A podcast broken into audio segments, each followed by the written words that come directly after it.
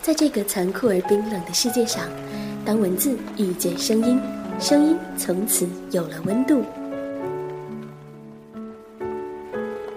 韩小暖的暖文章，愿为你的耳朵带来全世界的暖。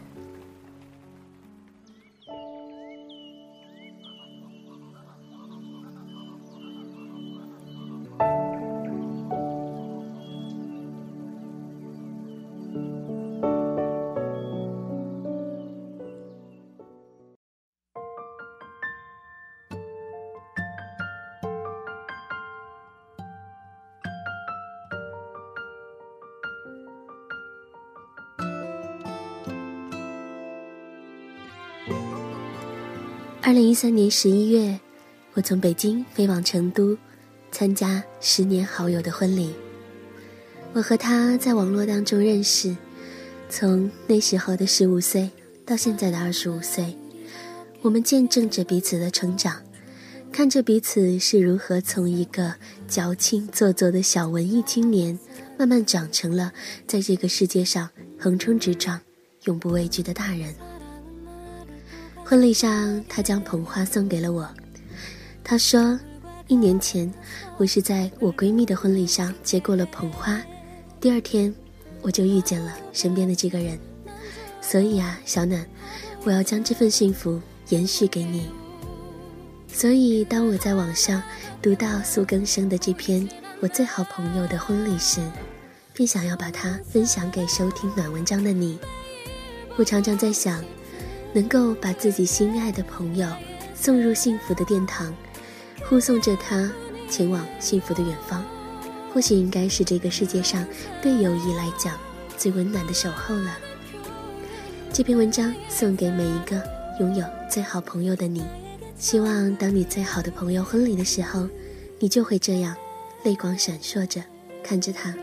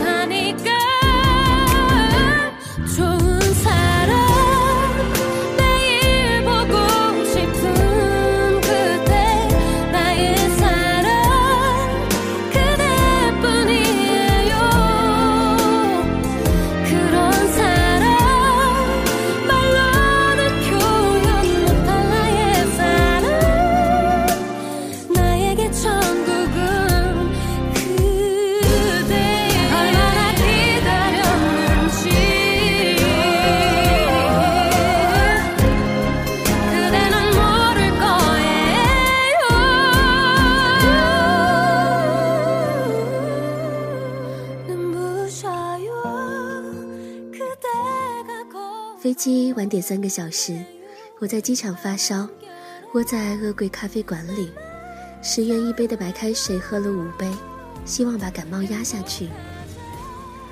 我要飞去北方出席他的婚礼，做伴娘。上了飞机，莫名其妙被升舱，空姐拉上帘子后，头等舱里只有我一个人。窗外是深蓝的夜空，机舱里灯光昏暗，安静的正好睡觉。可我却怎么也睡不着。跟他认识已经有太多年了，我还记得在那个周五的下午，我们搭车回家，烈日下的公路尘土飞扬，车却意外停住，等了许久也不开，全车人站起来看发生了什么。我在后排，他正好回头，我扬了扬下巴问：“哎，现在几点？”他手上有表，答：“三点。”那年，我们都十二岁。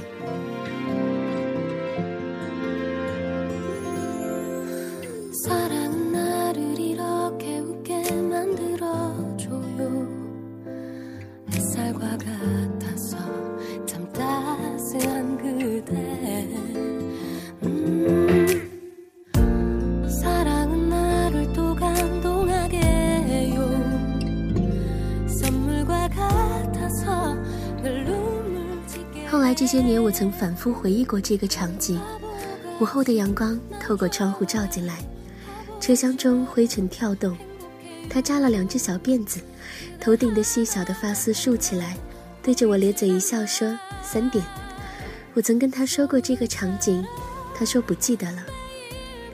我想这就是我们最大的区别。我沉浸于回忆，略悲观，而他是现实享乐主义者。我们在同一间寄宿学校念书，不同班，每周五一起搭两个小时的巴士回家。中学六年从未间断，在不回家的时候，我们就骑着自行车在街上疯跑，对路边的行人大笑。一些引人发笑的内容早就忘了，可那时候的青春就是如此明亮，可以笑出声来。每个周末，我们都腻在一块儿逛街、吃饭，向父母讨来零花钱，然后一起用光。有一次，我骑车载他，前面有辆大巴，由于冲得过快，来不及刹车，我就叫着“你快跳”，他噌地跳下单车，我以人字形状贴在了那辆大巴车上。这辆车并未开动，所以我也没受伤。两个人就这样又为了撞上静止的大巴车狂笑不已。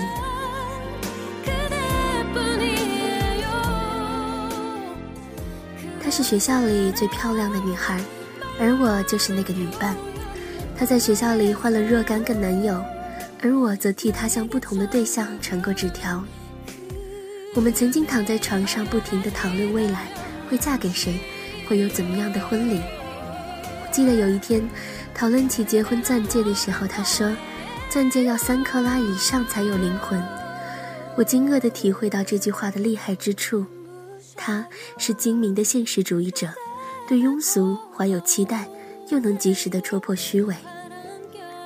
在万米高空想起这些年，我们身边的男人换了又换，只有我和他没有变过。而如今几个小时之后，他真的要结婚了。那些被反复谈论的场景终于成为了现实。我们都长大了，他没有拿到三克拉以上的结婚钻戒。只有一颗小小的钻石，白金爪托着，怎么看都不像是有灵魂的样子。她嫁得并不如意，那颗小小的钻戒已是奢侈。此前其实她已经订过婚，和一位我们都喜欢的男孩，这人高大帅气，弹一手好钢琴，家境也不错。订婚后，男孩出国留学，每年都带回来大量的礼物，连我都有份儿。只是异地恋总是艰难。他爱上了别人，他爱上了一个远在北方的男孩，于是他哭着退掉了原来的钻戒，孤身离开了家。由于这座城市离家太远，他只能从酒店出嫁。女方亲友只来了父母和我，他本说太远不让我来，可以等回老家办酒席的时候再参加。我想了想，说，还是去吧，家那么远，我送送你。于是我就这样飞了几千公里，只为在此地停留二十四个小时，参加他的婚礼。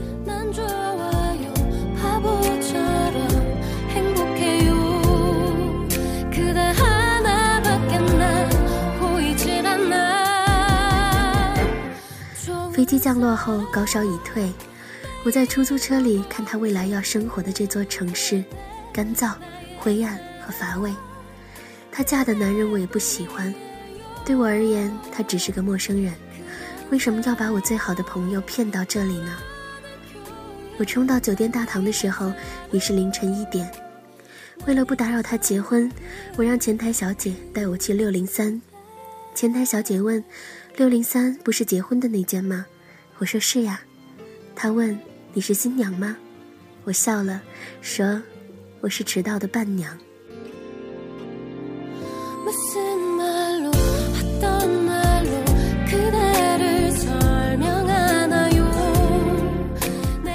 进房间的时候，他已经睡了。我轻手轻脚的洗漱，然后躺在他身边。他被我惊醒，问：“是你吗？”我说：“是啊。”我们躺在床上，中间隔了很远，彼此都没有睡着。就在他出嫁的前一晚，我就这样睡在了他的身边。两个人竟无话可说。我们之间不仅仅是隔着被子，还有过去的十多年，一些欢笑、争吵、回忆，还有对爱情、婚姻和人生的期待，那么那么多，却只留下了沉默。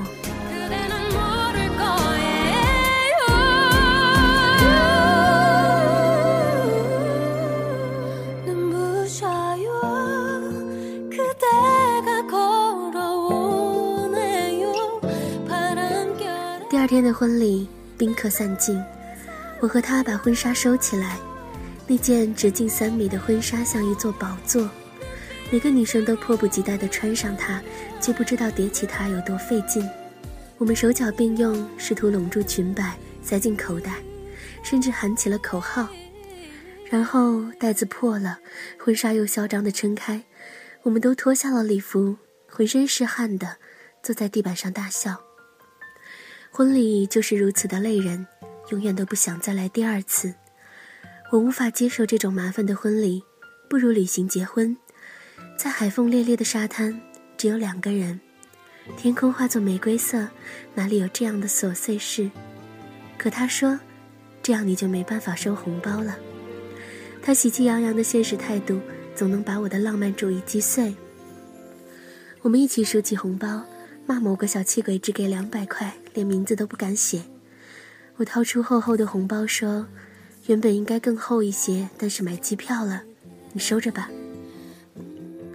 他说：“以后还不是要还给你？”我也只愕然。处理完所有的琐事，我们去买水果。两个人站了大半天，礼服勒得绷紧，什么都没吃。我们走在街上。他和相识的店主寒暄，与小贩讨价还价。我知道他就要留在此地，迎接新的生活，而我几个小时之后就要飞离他的城市。再好的朋友，长大了也是聚少离多，每天都要面对各自的生活。入夜，他要送我去机场，我让他留下照顾父母，自己打车去了机场。分别的时候很普通。不过是说了一句：“到了发个短信。”我坐进出租车里，被北方的风轻拂，突然记起了一首词：“沙河塘上春寒浅，看了游人缓缓归。”这些年，那些我们爱过的男孩，不知道终究去了哪里，而他留在此地，只有我一个人。缓缓而归。